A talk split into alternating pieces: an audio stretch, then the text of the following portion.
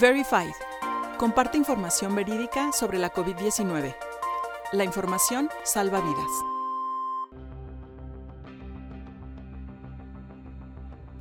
Características de la desinformación, parte 2. En la cápsula pasada hablamos sobre tres de las siete características que tiene la desinformación. Dijimos que la desinformación se caracterizaba por ser 1. Construida por los gobiernos. 2 requiere de los medios de comunicación para su difusión. Y 3. Tiene la intención de imponerse como verdad. En esta colaboración veremos otras dos de las siete características que conforman a la desinformación. 4. La desinformación busca influir en la sociedad del país donde fue elaborada, con el objetivo de que su contenido sea de dominio público. Así, pueda debatirse entre los integrantes del país y forme parte de lo que conocemos como opinión pública. Y punto número 5.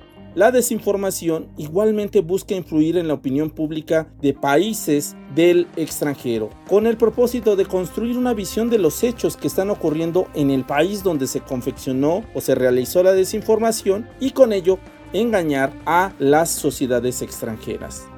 En la siguiente entrega hablaremos de las dos últimas características que tiene la desinformación. Acompáñenos, por favor.